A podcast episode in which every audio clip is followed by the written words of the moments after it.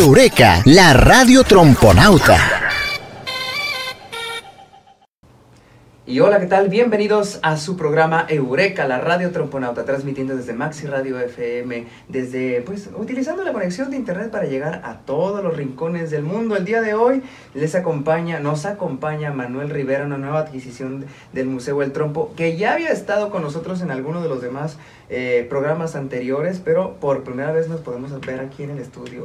Eh, bienvenido, Manuel. ¿Qué tal, Geu? Buenas tardes. Eh, un saludo a todos en casa y pues un placer estar aquí de nuevo. Claro que sí, un placer y más porque en su programa favorito de ciencia, arte y tecnología, como lo es Eureka, el día de hoy vamos a tener como piedra angular, como columna vertebral, como tema principal de nuestro programa, nada más y nada menos que los videojuegos. Bienvenidos a un programa que va a estar lleno de tecnología y ciencia y un enorme conocimiento. Y también vamos a quitar algunos mitos, Manuel, acerca de los videojuegos. Comenzamos con las noticias en Eureka. Bienvenidos. Fíjense, noticia de último minuto, noticia del mes de enero. Niños son obligados por su mamá a dar un mínimo de 12 mil pasos si quieren videojuegos. ¿Qué te parece, Manuel? Me 12 mil pasos. Es interesante, ¿eh? O con esto de la pandemia, pues imagino que los niños se han de haber estado metiendo en los videojuegos de 5, 6, 7 horas diarias. Exactamente. Y pues, ¿qué hacen los papás hoy en día? No, pues oye, mi hijo, no vas a estar jugando todo el tiempo.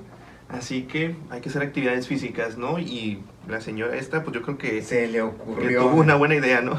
¿Qué fue lo que pasó? Bueno, esta noticia se da a partir de que por aquí en, el, en a inicios de, ah no, ya finales de enero más o menos, publicó una usuaria de TikTok lo que hacía como estrategia para que sus hijos tuvieran videojuegos pero que también hicieran actividad física. ¿Por qué? porque ha sido una de las temáticas de interés y también de preocupación de los padres, como bien dices Manuel, pues que encerrados todavía no se vuelve a clases presenciales y dentro de la casa, pues entre todo el aburrimiento, digo, ya limpiaste, ya volviste a limpiar, ya ordenaste, ya volviste a ordenar, es más, desordenaste para volver a ordenar lo que ya habías ordenado, para encontrar algo que hacer, ya ya por tareas, por tiempo, o sea, todo ese tipo de cosas ya fueron resueltas.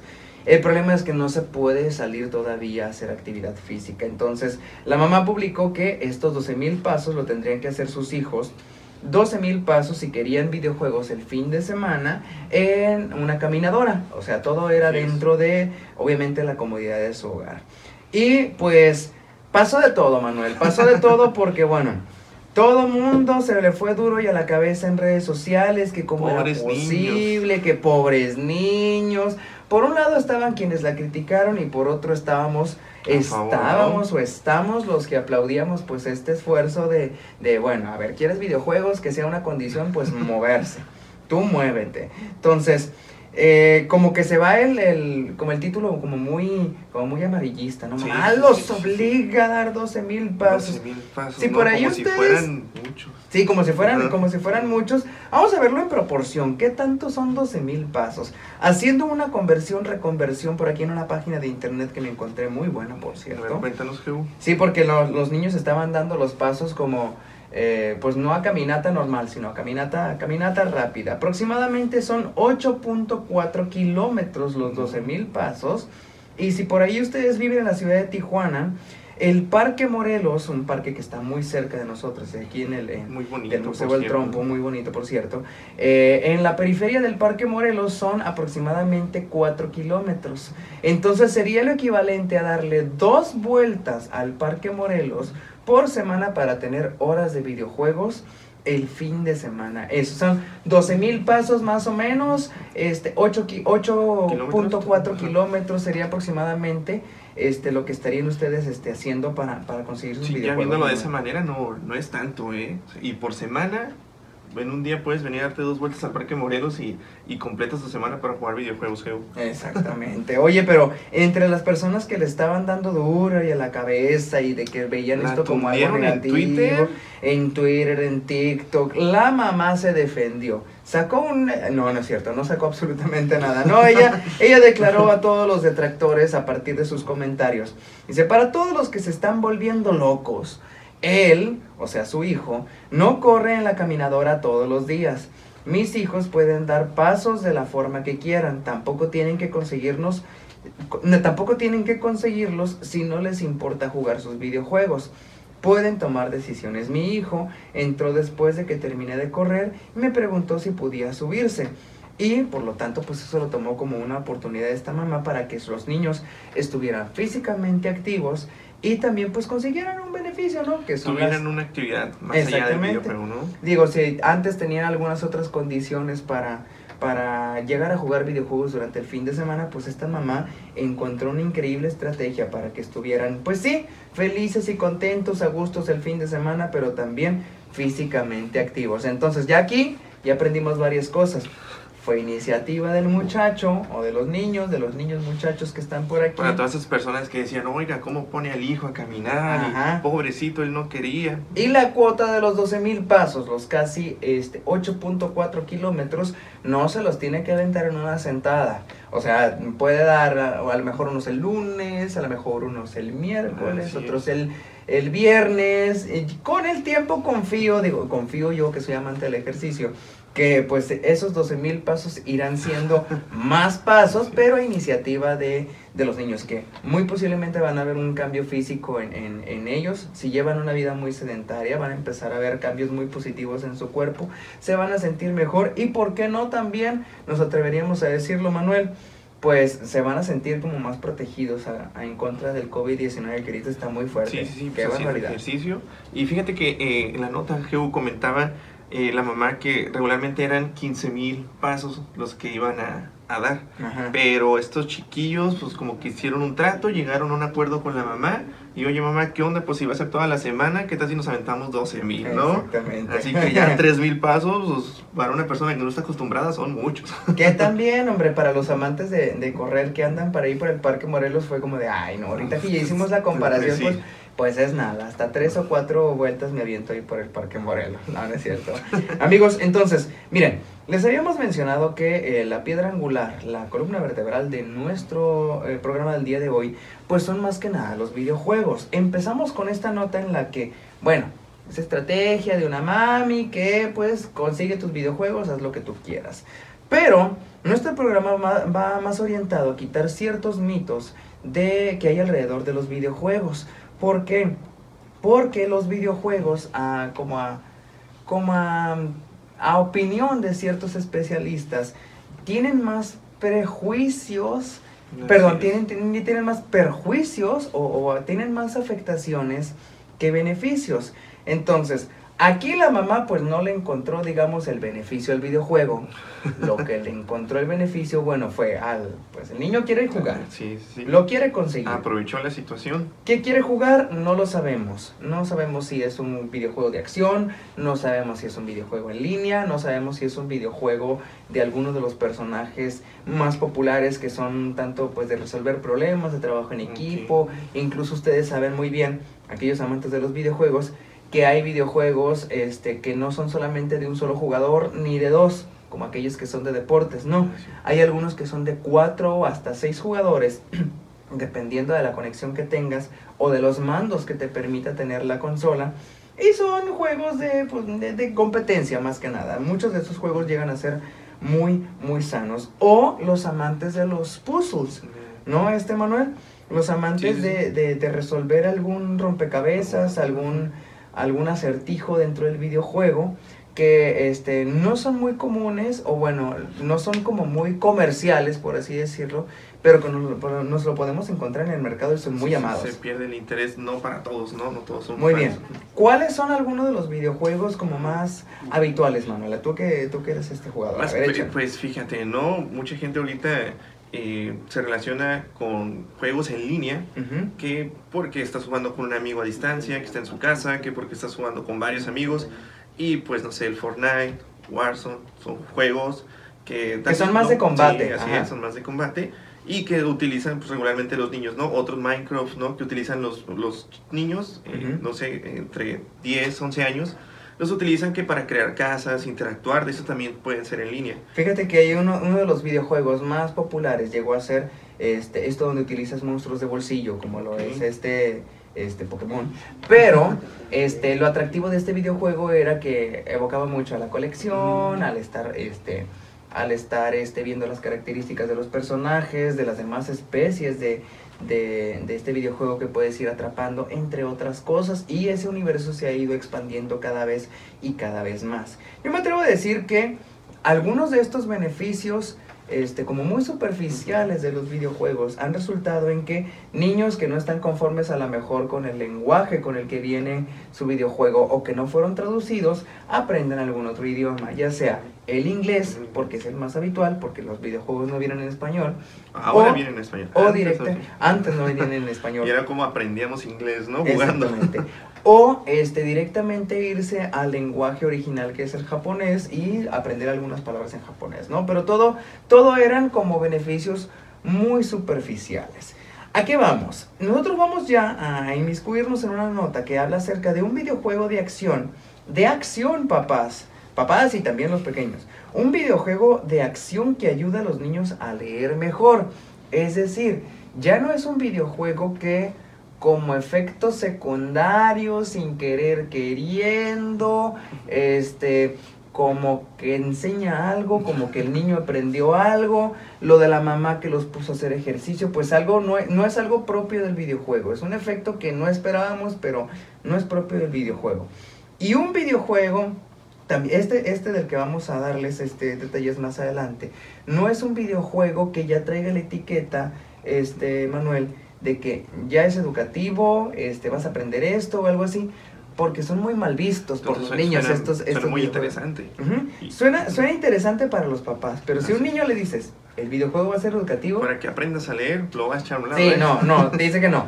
Dice que no y te lo va a desechar inmediatamente y no va a querer tener interacción con un videojuego así, pero entonces, videojuego creado para que los niños aprendan a leer mejor sin llevar como esa etiqueta, sin llevar este como ese mensaje ¿no? directo, es educativo, ¿sale? Que es uno de los beneficios que vamos a descubrir más adelante. Vamos a un corte comercial y regresamos para seguir descubriendo más de los videojuegos. Imagínate aprender jugando. Eureka, la radio tromponauta. En un momento regresamos.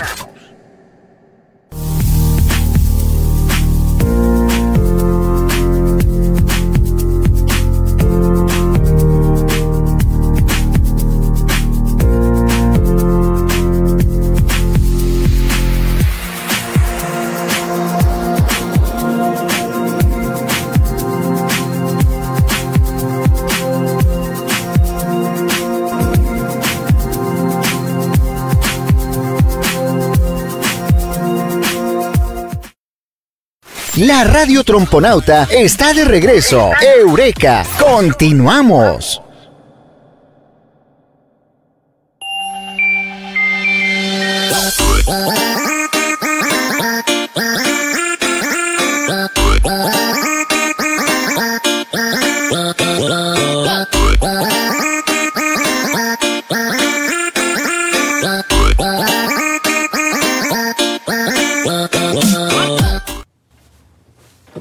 Bienvenidos al segundo bloque de su programa Eureka, la radio tromponauta, transmitiendo desde Maxi Radio FM. Un saludo amigos, amantes de la ciencia, el arte y la tecnología y de los videojuegos también, Manuel, porque el día de hoy Así estamos es, hablando de videojuegos. Oye, ya les estábamos adelantando a nuestros amigos de que iba a tratar nuestro tema principal, que es el videojuego de acción que ayuda a los niños a leer mejor. Pero ¿por qué? ¿Por qué destaca esto? ¿Por qué destaca tanto una nota como Fíjate, esta, Manuel? fíjate, Geo, que destacan estas notas porque si tú piensas en un videojuego de acción, o bueno, los papás en casa, ¿no? Les hablan sobre un videojuego de acción que dicen violencia. Ajá, y no, hombre, ni le vayas a decir a la tía porque la tía es la No, primera. No, juego hijo no va a jugar con eso, ¿no? De ninguna manera, este, al rato va a sacar cualquier No, cosa. no, no, por eso pasan las cosas como pasan. Exactamente. Sobre todo cuando alcanzas a ver como, pues que cada vez que, que mejoran más con sus gráficos y todo Así eso, es. pues sí llegan a ser Se ve más realista, ¿no? muy juego, explícitos. Y los papás entran al cuarto y ven que los niños están jugando eso, pues ¿qué van a decir? Sí, tienen No. una, una fama muy, muy mala los, Sí, los videojuegos de acción. Pero a ver, cuéntanos. Pero, pues, el, tema que tenemos el día de hoy, GU, eh, que este juego, este videojuego de acción, nos va a ayudar a mejorar nuestra lectura. Bueno, a los, a los chicos, ¿no? Que, que jueguen este, este maravilloso juego, ¿no? Y, lo más curioso, ya les íbamos adelantando, que, este, que no tenía como tal la etiqueta de va a ser educativo o está o que te vas a dar cuenta o sabes que es para, para enseñarte a leer. Cuéntanos, ¿de dónde, ¿de dónde surgió todo esto? Pues esto, GU, surgió gracias a, a, científicos italianos que se dieron la tarea de desarrollar eh, pues este juego para mejorar la capacidad de lectura. No es un juego, como lo comentabas tú desde hace un momento, que parezca idóneo eh, eh, inicialmente, ¿no? Para, para este tipo de, de, cosas, ¿no? De que, bueno, aquí dice que vas a aprender a leer, este, junta las letras o cosas así. Así, algo como el tutorial empieza con las letras del abecedario o algo así. Ah, no se trata solo de interpretar, eh, bueno, grupos de letras según, también hay que explotar la memoria de trabajo, la habilidad para mover los ojos por un espacio determinado esto a la flexibilidad cognitiva, ¿no? Que es más que nada, pues, tener como esta capacidad de atender varias tareas al, a la vez. Lo que comentan los, los, esta, los realizadores del juego, pues, es que eh, leer como tal, leer como tal, no te tienes que ir realmente a estudiar algo como como gramática o caligrafía, que un videojuego, una herramienta como esta sí puede llegar a funcionar. A ver, cuéntanos. Estos, eh, los estudios de estos, de estos italianos, este, científicos italianos, fueron publicados en la revista Nature Human Behavior. ¿Qué fue lo que ellos este, comentaron en este estudio? Pues ese estudio... Eh, comentaron acerca de la capacidad de lectura de los niños. Así es, así es. Y este, que después de jugar, ellos, después de ejercitar su, um, como capacidad de lectura en este, en este videojuego, eh, ellos mantuvieron en el tiempo esta habilidad y pudieron tener un aprendizaje significativo que es decir, este, pudieron llegar a, comprender este grupo de letras, utilizar su memoria de trabajo, mejorar también el movimiento de los ojos y lo encontramos también como un argumento, un muy buen argumento para dejar de, satanizar este eh, los videojuegos de acción, ¿no, para, Para dejar este, pues, un, una parte a un lado el, el hecho de que pues si es un juego de acción va a ser violencia, es un juego de acción, le va a enseñar cosas malas al niño y pues no vamos a poder permitirle jugar. Fíjate, recientemente hubo declaraciones de, de, un neuropsicólogo, Manuel, que este, declaró para un paper, para un este, periódico por ahí en España, el diario El País, unas, este, pues esta declaración, esta información que dio mucho de qué hablar y sobre todo en internet se le fueron duro y a la cabeza. En Twitter, ¿no? Como siempre, igual Como que la mamá igual que la mamá que no se salvó de TikTok o de Twitter, pues tampoco se salvó este, este señor. Fíjate, el especialista explicó que bajo su punto de vista, los niños que juegan videojuegos desplazan otras tareas más creativas o intelectuales como dibujar o leer un libro. ¿Qué pensaron los eh, millones de usuarios este, y videojuegos? A ver, cuéntanos, Manuel. No, pues imagínate, pero no solo la creatividad, también sabemos que pueden ayudar a leer incluso sin darse cuenta ese tipo de juegos. Y pues imagino que los, los que pensaron esto, pues han de haber reventado, ¿no? Pero, Geo, es importante saber que leer no es solo poner sonido en las palabras, Geo. Que muchas veces se, tiene eso en cuenta, ¿no? Pues si ya te leí algo ya, pero ¿por qué no es eh, solo poner el, sonido a las palabras? Bueno, también es importante interpretar lo que se lee. Y esto eh, se, da, se puede dar un ejemplo muy claro, ¿no? Nosotros podemos poner a un niño, ahorita que estamos hablando del tema de acción para los, los niños, este, lo podemos poner a hacer una oración, a leer un párrafo, y el niño te lo puede leer perfectamente, sin duda. Pero al momento que tú le digas, oye, pero ¿qué me quisiste decir? ¿Qué es lo que estás leyendo? ¿Qué, qué pasa? Y no en todos, ¿eh? hay algunas excepciones. Pero nos puede decir el niño, no, pues es que no entendí qué fue lo que leí o no supe qué era esto. Y es ahí donde empieza pues el, el problema, ¿no? Es como un proceso muy, muy habitual, ¿no? Nada más nos dedicamos a, a saber pronunciar las palabras, a leer la, la, la oración, el texto que, que tuviste por ahí, pero aquí menciona que lo importante es interpretar lo que estás leyendo, no qué tan rápido, no qué tan bien lo pronuncias. Entonces, hubo una persona en Twitter cuando este eh, especialista de neuropsicología que comentábamos anteriormente, que pues satanizó y demonizó a los videojuegos, que comentó este, que eh, los videojuegos pueden resultar como una herramienta magnífica para explorar diferentes habilidades entre las que se encuentran la lectura, eh, la creatividad, entre otras cosas. Él se llama David Ferris, o David Ferris más bien porque parece que es español. Y comentaba que todos estos beneficios que nos vienes diciendo, Manuel, pues se podían dar gracias a un videojuego. Un videojuego este, del cual se llegaron a publicar los resultados y trata de la siguiente manera.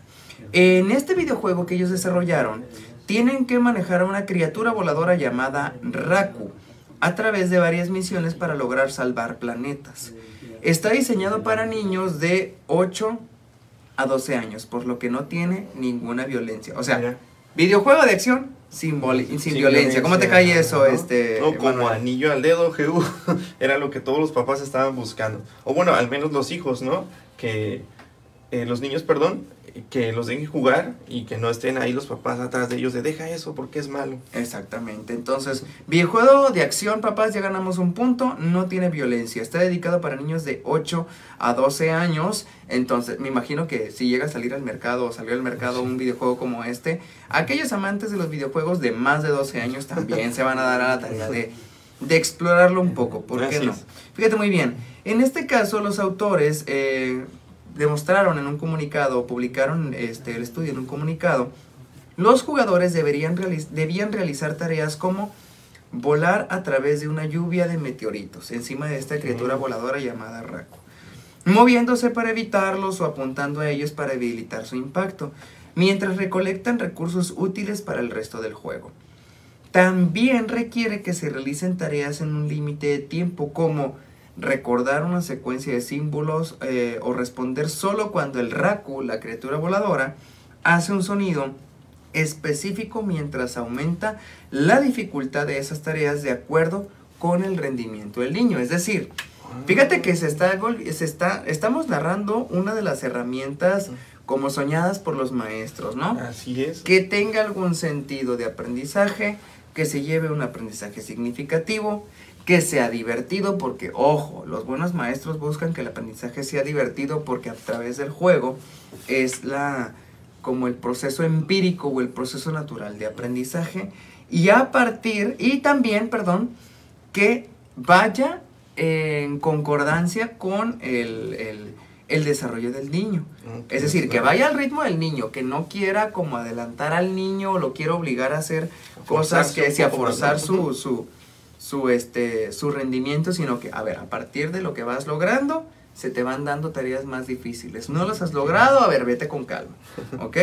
En este proceso de este videojuego, Manuel, no deben, no deben leer palabras ni relacionar ninguna otra tarea con aparente relación con la lectura, que es lo interesante. Eso es lo que hace interesante este juego, ¿no? Porque lo que comentabas hace un momento, eh, un niño si ve que pues el juego va más vas a tener que leer. a la lectura así es o vas a tener que juntarme palabras no o apréndete el abecedario aquí pues que es el niño no lo vas a hacer a un lado. Entonces a partir de estos puntos ya tenemos este lo interesante de este estudio de este videojuego no eh, videojuego de acción una criatura voladora que me imagino que estar graciosa o algo así o impresionante. Eh, una serie de actividades que se tienen que ir eh, pasando, se tienen que ir aumentando de dificultad y todo va de acuerdo al rendimiento del niño. Pero bueno, y que no tienen que leer ni una sola palabra o no tienen que hacer algo relacionado con, la, lectura. O sea, ellos están aprendiendo a leer sin darse cuenta. Pero a ver, aquí lanzamos una pregunta.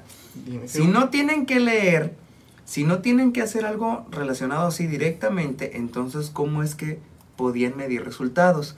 cómo es que, ok, sí jugar tantas horas del videojuego se supone que te enseña a leer, pero tangiblemente, ¿cómo me vas a demostrar que realmente funciona? Entonces, para eso utilizaron otra herramienta, otro videojuego. ¿Cómo se llama, Manuel? El juego que utilizaron estos italianos se llama Scratch Este tiene relación con la lectura. Este sí es todo lo contrario al, que nos estabas comentando hace un momento.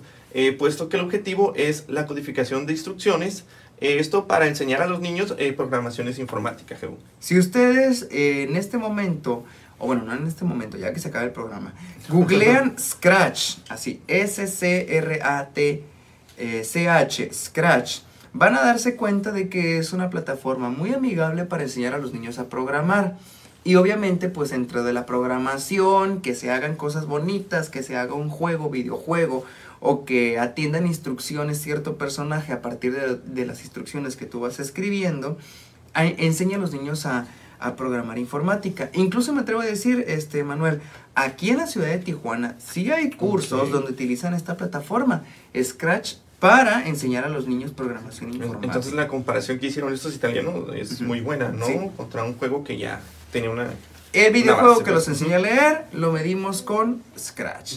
Para ver si realmente su videojuego de acción podía ser útil para el aprendizaje de la lectura, estos científicos contaron con 150 niños italianos para este experimento, con edades comprendidas entre los 8 y 12 años. ¿Qué, resultados lanzaron estos 150 niños italianos a través de este experimento con estos videojuegos? Lo vamos a descubrir regresando del corte comercial. No se despeguen de Eureka. Imagínate aprender jugando. Eureka, la radio tromponauta. En un momento regresamos.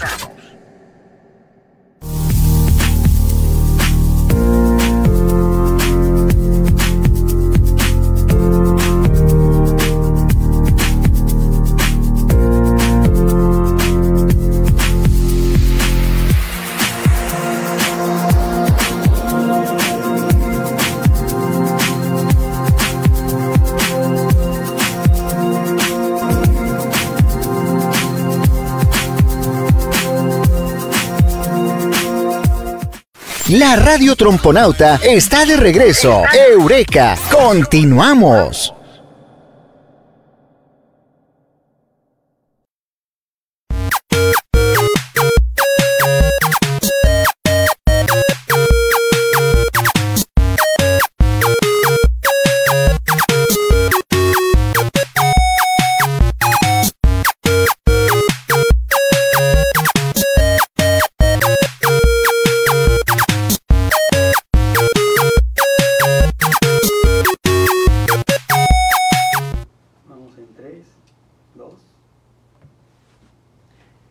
Estamos en el tercer bloque de su programa Eureka, la radio tromponauta, transmitiendo desde Maxi Radio FM. Oigan amigos, estamos hablando de videojuegos y ya vamos a entrar en materia, Manuel, con, eh, pues, en qué consistió el experimento.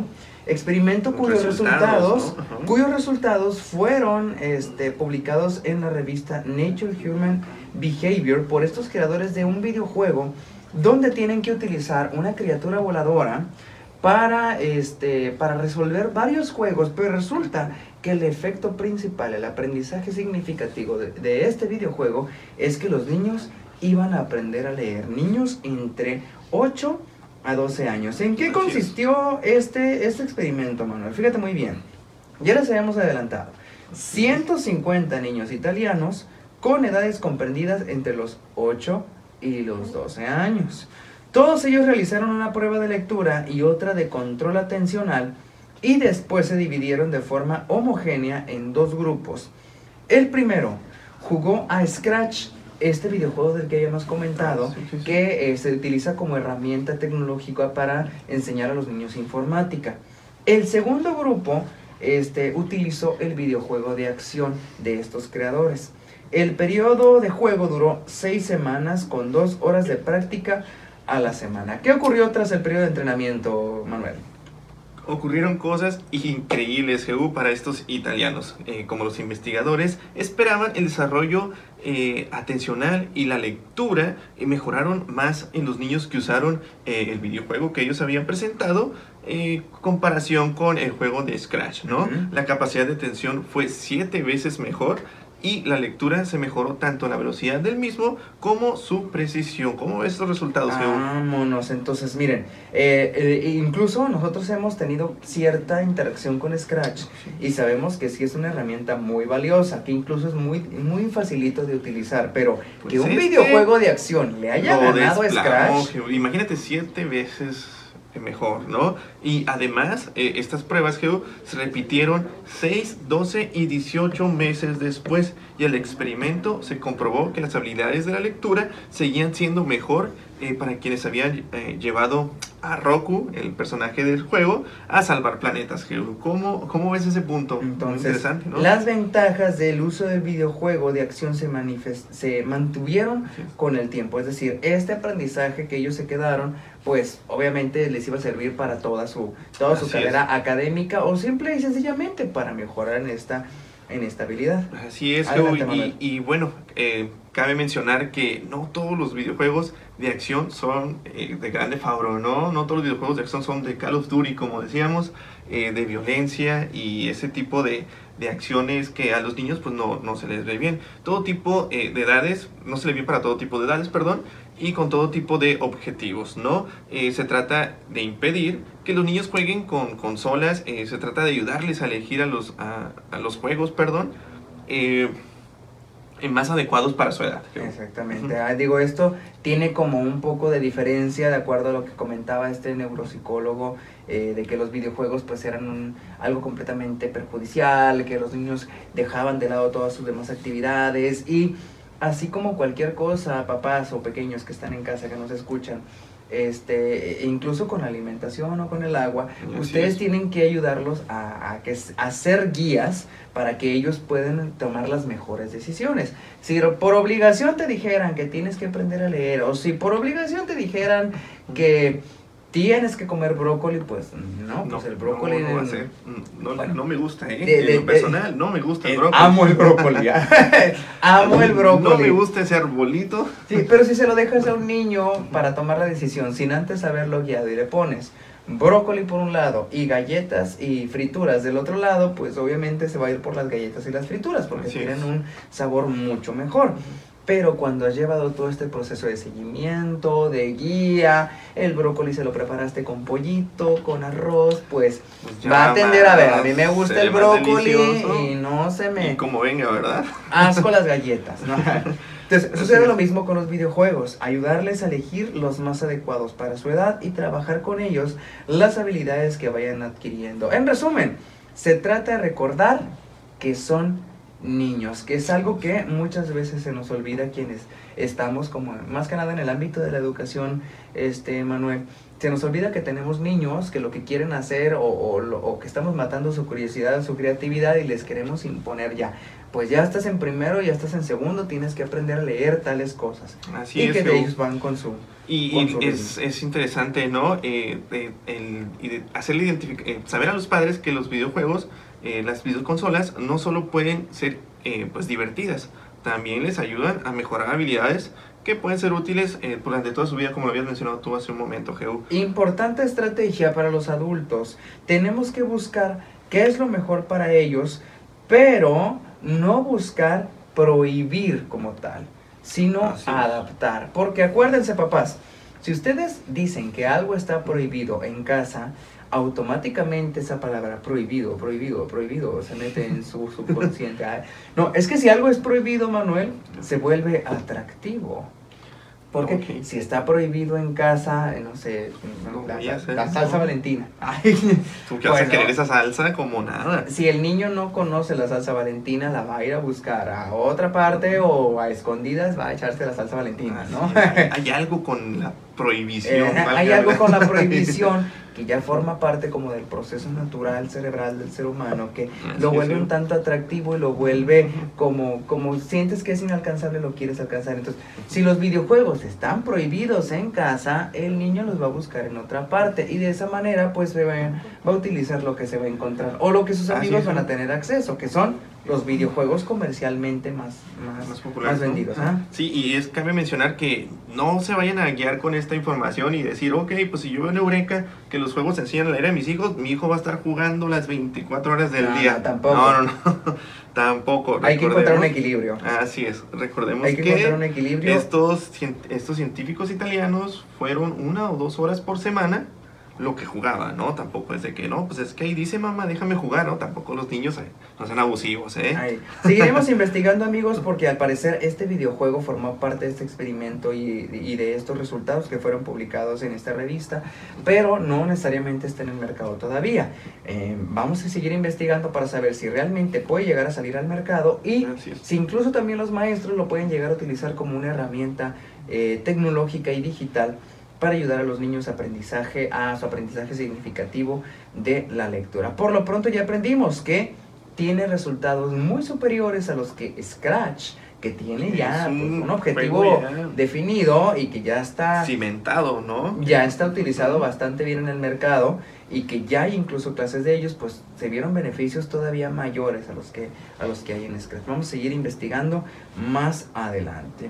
Y continuando con la siguiente nota, amigos. Bueno, seguimos con los videojuegos, pero por ahí les va un, algo bastante interesante.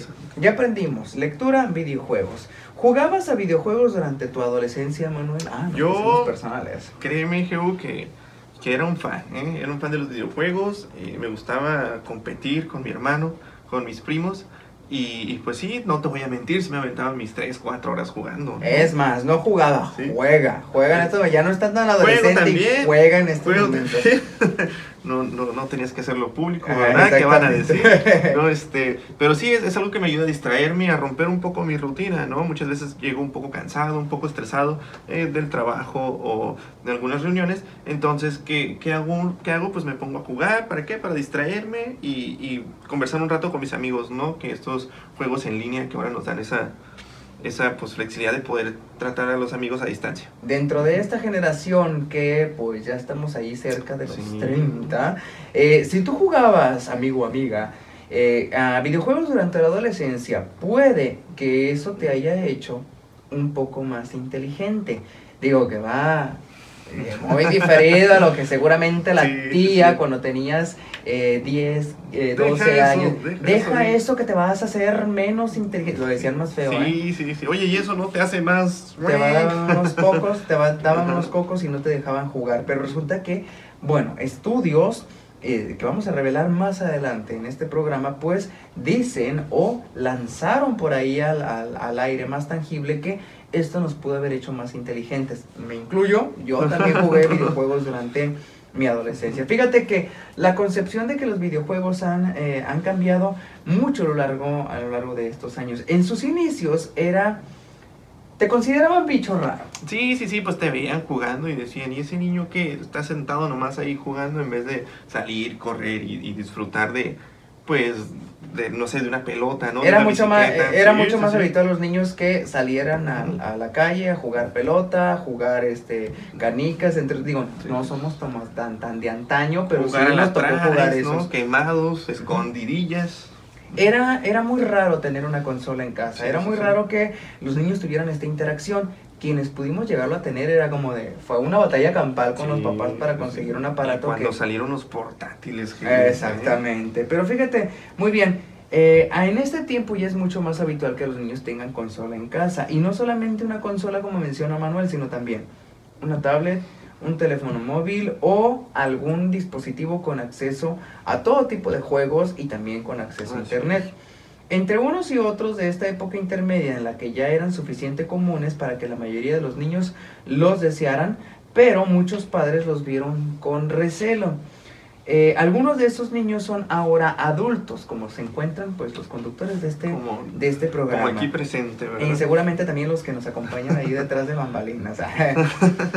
que ya son adultos y que llegaron a jugar videojuegos. han de jugar, ¿eh? Dos que tres ahí partidillas. Pues según este, un nuevo estudio sobre videojuegos e inteligencia, tomen nota, inteligencia, los que jugaron regularmente se llevaron de regalo algunas mejoras en sus habilidades cognitivas, es decir, se hicieron más ah. inteligentes, lo que todo el mundo se va a levantar y va a aplaudir. Muchísimas gracias a esas consolas que, que, pudimos tener acceso cuando éramos adolescentes. Ahorita se va a escuchar, te dije mamá, te, dije. La investigación en cuestión ha sido llevada a cabo por científicos de la Universidad Oberta de Cataluña, por allá en ah, España, digo, y publicada en Frontiers in Human Neuroscience. O sea, ah, estos beneficios ya fueron comprobados, 100% entonces ya. Y la Universidad Oberta de Cataluña, junto con la publicación de Frontiers in Human, dan fe de lo que acabamos de mencionar. Vamos a descubrir, a ver, hasta dónde llegó y hasta dónde podemos tener certeza de quienes jugamos videojuegos durante la adolescencia somos más inteligentes. Somos, somos, somos, somos. Somos. Vamos a descubrirlo detrás de este corte comercial. Regresamos. Imagínate aprender jugando. Eureka, la radio tromponauta. En un momento regresamos.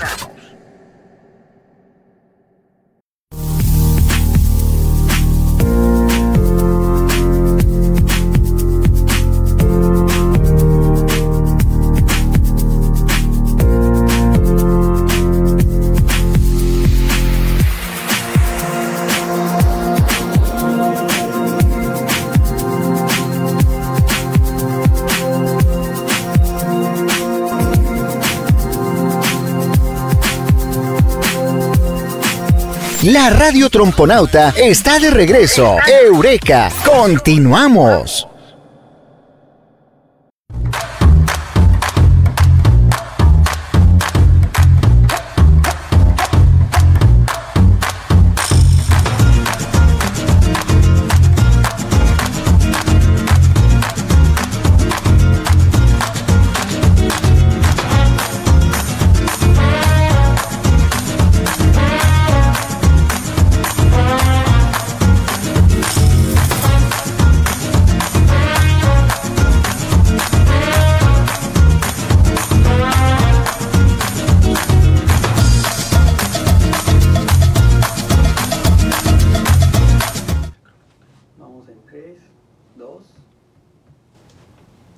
Ya estamos en la recta final de su programa Eureka, la radio tromponauta, transmitiendo desde Maxi Radio FM. Oye, Manuel, eh, andamos hablando de videojuegos y ya tras bambalinas estábamos hablando de, pues, este, esta noticia tan positiva de que si tú jugabas videojuegos durante tu adolescencia, puede que eso te haya hecho un poco más inteligente. ¿Cómo te cayó? No, pues me cayó de sorpresa, ¿eh? Fíjate, de haberme sabido en ese tiempo, me hubiera pasado más tiempo jugando. Sí, ahorita, ahorita ya mandamos varios mensajes a los, a los grupos de, de WhatsApp de la familia para, a ver, aquí dice que esos este, 6 kilos que gané cuando jugaba videojuegos en la, en la adolescencia no solamente me hicieron, sí, no solamente me hicieron tener sobrepeso, sino también voy a ser el próximo Tony Stark. Ah, el próximo Elon Musk. Sí, ya me hicieron inteligente. Como habíamos mencionado, pues este, esta investigación fue publicada eh, en Frontiers in Human Neuroscience eh, por iniciativa de científicos de la Universidad Oberta de Cataluña. ¿Qué fue lo que hicieron? Para la realización de este estudio, los autores reclutaron a 27 personas con edades comprendidas entre los 18 y los 40 años. De todos ellos, algunos eran jugadores habituales de videojuegos, otros lo habían sido en la adolescencia, pero llevaban tiempo sin jugar. Y otros jamás se habían interesado en ellos. Yo no sé es que hay gente de qué viven esa gente. Hay, gente que le gusta más salir a ver el campo, ¿no? a caminar, leer, ¿no? Ir a la playa y, que no le interesan los videojuegos y, se vale, ¿no? En este mundo habremos de todo. Tras esta temporada yo creo que obligados, obligados, o, te viste, te pusiste a ver películas en streaming o te pusiste a, jugar videojuegos. De hecho, como dato curioso, cuando recién este comenzó la pandemia, eh, mucha gente por todo este tema de lo económico y todo, pues se iban a terminar un montón de cadenas de, de producción y pues la gente estaba preocupada por la comida. La gente estaba preocupada por la comida. Tengo mis dudas. Porque lo primero que se empezó a disparar fue, además de las suscripciones de streaming, las consolas de videojuegos. Las consolas y el equipo para jugar videojuegos como si fueras el rey, el rey de la casa. Asientos, mandos, lentes, audífonos, bocinas envolventes, este, pantallas planas gigantes. O sea, hay gente que de verdad durante la pandemia se atrincheró para jugar videojuegos. De aquí no me saques. No tener vergüenza. Y aquí, me, y aquí, me, quedo, si es posible, los 40 días. ¿Qué vamos a comer? Frijoles. Ah, no, hasta el frijol está caro, oye. Hasta el frijol está caro. Ya me con limón, imagínate. con limón, cuando estaba barato el limón. Oye, muy bien, continuando con lo que había pasado con este, con este estudio, el juego elegido para evaluar sus capacidades fue, y todos nos ponemos de pie como signo de respeto, el videojuego elegido para este estudio fue Super Mario 64. No, innovación. ovación y hasta se les puede... Se les perdona, amigos, que se les salga alguna lagrimita a aquellos que éramos adolescentes cuando este, este videojuego salió o que formó parte de nuestras vidas con un gran cariño decimos bueno fue utilizado Super Mario 64. ¿Por qué? y lo mencionan los especialistas de los científicos de este estudio. No fue una elección aleatoria, ya que otro equipo de científicos demostró en 2013 que este juego genera cambios estructurales en el cerebro. Cuéntanos, Manuel. Wow, sí, es que... ¿Qué pasó con estos participantes? Déjame, déjame rescatar la emoción del, del juego de Mario 64. déjame recupero de esta impresión. porque yo casi lloro, ¿eh? Casi lloro porque es nostalgia, Sí, es nostalgia, ¿no? Y para nosotros los que ya tenemos 15 años, ¿verdad? Pues un juego como ese donde empezaban las consolas aquí. Del tercer tiempo. Así es, entonces uno creció con esos juegos. Un videojuego que pero en su momento ya formaba parte del de, el avance tecnológico, eh, era en un cassette, pero ya tenía gráficos en 3D, este, nos dio una interacción tremenda y envolvente. Cambió, cambió la generación de los videojuegos, Jehu. Exactamente, cambió la generación de los videojuegos. Cuéntanos más, ¿qué le pasó a los participantes? Bueno, Jehu, estos participantes eh, se sometieron a un test para evaluar sus habilidades cognitivas y luego comenzaron un entrenamiento de hora y media, ojo con lo que comentabas un ratito, ¿eh? no se aventaron todo el día jugando, no, un entrenamiento de hora y media durante 10 días. El test se repitió justo después de este periodo y 15 días más tarde, GU, eh, también se repitió el... Este Paralelamente a un grupo más pequeño dentro de estos mismos voluntarios se les hizo una estimación magnética transcraneal Digo, como que se escucha como que duele, pero no, duele. Cráneo, ¿no? Con el objetivo de comprobar si mejoraba su rendimiento en el juego, pero no fue así. Ninguno de los que se sometió a esta técnica tuvo una tasa de mejoría eh, mejor que la del resto. Todos mejoraron por razones obvias relacionadas con el entrenamiento, pero ninguno resaltó por haberse eh, realizado la TMS o la estimulación magnética transcraneal. En cuanto a las habilidades cognitivas, sí que hubo algo digno de mencionar, que apoya las teorías de la relación de videojuegos con la inteligencia. Cuéntanos más de estas este, habilidades. Manuel. Pues algo increíble, GU, ya que estas habilidades pues mejoras en la memoria de trabajo, GU. Eh, las, como le habías mencionado, las, las habilidades perdón, cognitivas evaluadas destacaron especialmente las mejoras de la memoria, como lo mencioné hace un momento. En general, las puntuaciones obtenidas por los voluntarios eh, en esta parte de los test antes del entrenamiento fueron muy dispares, ¿no? No concordaban. Dice, aunque ya había algo que apuntaba a la relación entre videojuegos e inteligencia. Pues, Geo, los que habían sido gamers durante su adolescencia o las personas que ya practicaban los videojuegos eh, tuvieron mejores resultados en estos tests. No obstante, una vez pasados los 10 días jugando con regularidad, todos habían mejorado, incluso habían llegado a igualarse entre sí, digo, porque los están... tú juégale el videojuego, juégale, juégale, consigue lo que... La memoria de trabajo, fíjense muy bien amigos, eh, es aquella que permite retener temporalmente y manipular en la mente una información para obtener un resultado a partir de ella. Esto no solamente lo utilizamos con los videojuegos, sino con cualquier conocimiento que tú hayas adquirido. Este parecía ser uno de los puntos más entrenados durante el juego, aunque también destacaron otros como el procesamiento de objetos tridimensionales. Era un videojuego que te volvía loco. Yo recuerdo que la cámara y acomodarte era, Es que nos estábamos adaptando, Uno se adaptaba a ese juego y era cómo me muevo para allá, cómo para acá, cómo brinco aquí y tenías que ir adaptando poco a poco e ir descubriendo, ¿no? Eh, este, ciudad por ciudad, que era... Nuevos mundos, dentro de los, de los, cuadros y que la aventura te vaya llevando hasta salvar a la princesa, ¿no? Agarrar honguitos, ¿no? Pelear contra Bowser, ¿no? Y como por ahí eh, medir o medirte, porque el, el mismo personaje este, tenía que subir, escalar y tener interacción con otros personajes, entonces donde se te acercaba mucho uno, pues ya perdías la partida. y recordar, ¿no? En dónde estaba este lugar al que tenía que ir por una estrellita y entonces era donde empezaba el hámster a correr. Exactamente, entre otros acertijos que había dentro del mismo juego, puertas que no se abrían hasta que ya estuvieras en niveles más más avanzados y hasta entonces conseguías una llave para regresar. Entonces, Ahí es donde tienes que pensar dónde estaba, en dónde estaba, entonces tenías que regresar para poder abrir esa puerta que mencionaste. En, eh, como resultados o en, o en conclusión, en definitiva, si bien hablar de inteligencia, amigos, es mucho más amplio, sí que parece haber cierta relación entre esta calidad y jugar videojuegos.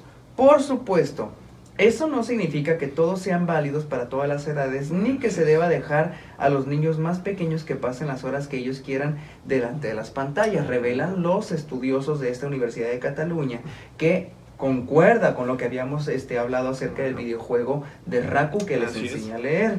La virtud siempre está en el punto medio.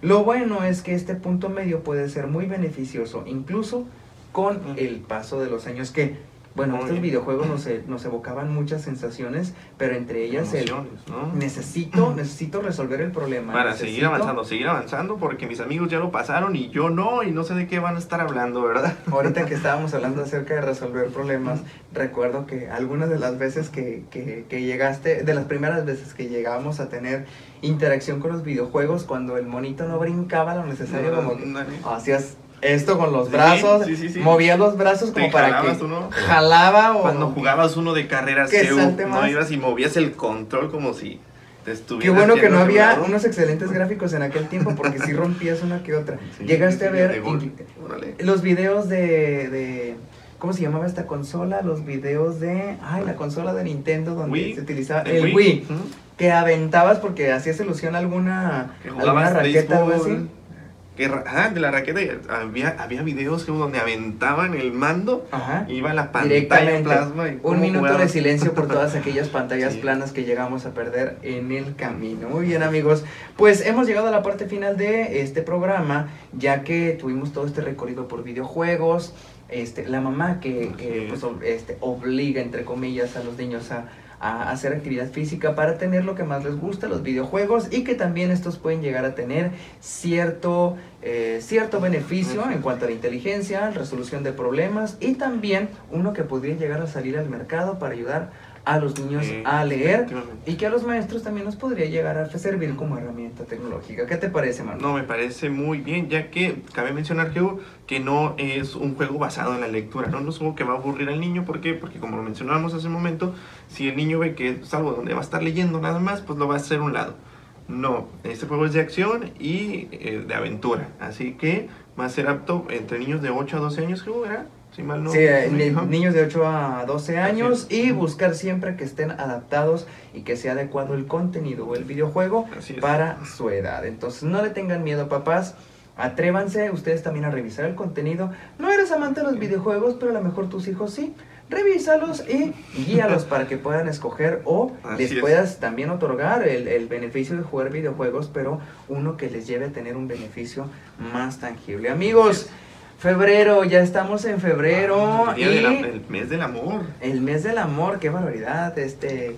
Eh, Manuel, esperemos no fallar este mes en el, en el, mes del amor. En el trompo no te vamos a fallar porque vamos a estar abiertos de jueves a domingo en un horario de las 11 de la mañana hasta las 5 de la tarde. Diversión segura en el trompo, 59 pesos por persona. Manuel, ¿qué incluye? Incluye tres salas interactivas, exposiciones temporales, más una película. Estamos eh, una película larga, una película comercial a la una de la tarde y un documental por ahí de las 3 de la tarde. Al que tú quieras entrar, Manuel. Al que tú quieras entrar, el recorrido es libre. Si tú llegas a las 11 de la mañana, tienes todo el día hasta las 5 de la tarde para disfrutar de nuestras exhibiciones. No se te olvide, 59 pesos por persona, tres salas interactivas, tres este, exposiciones temporales y película. ¿Dónde pueden conseguir sus boletos? Cuéntanos, ¿cuál es la página de internet? La página de, internet, y de internet, perdón, GU, es www.eltrompo.org, diagonal, boletos, GU. Si tienes, eh, no sé, de decir, no voy a ir a hacer fila a taquilla, pues entonces los reservo los compro por internet. Directamente puedes conseguirlos por internet, sino también habrá disponibles aquí en la taquilla física de El Trompo, Museo Interactivo Tijuana. Seguimos compartiendo para ustedes más contenido de ciencia, arte y tecnología en nuestras redes sociales y pues los días que estemos abiertos, aprovechen, vengan a conocer nuestra sala de tecnología, ciencia, juego para pequeños y recuerden, tenemos un espécimen muy pequeñito de ajolote pero lo tenemos. Vengan a conocerlo. Nos vemos. De pandemia con la exposición de pandemia. Nos vemos en una próxima edición, Manuel. Hasta luego, amigos. Hasta luego, GU. Que tengan buena tarde.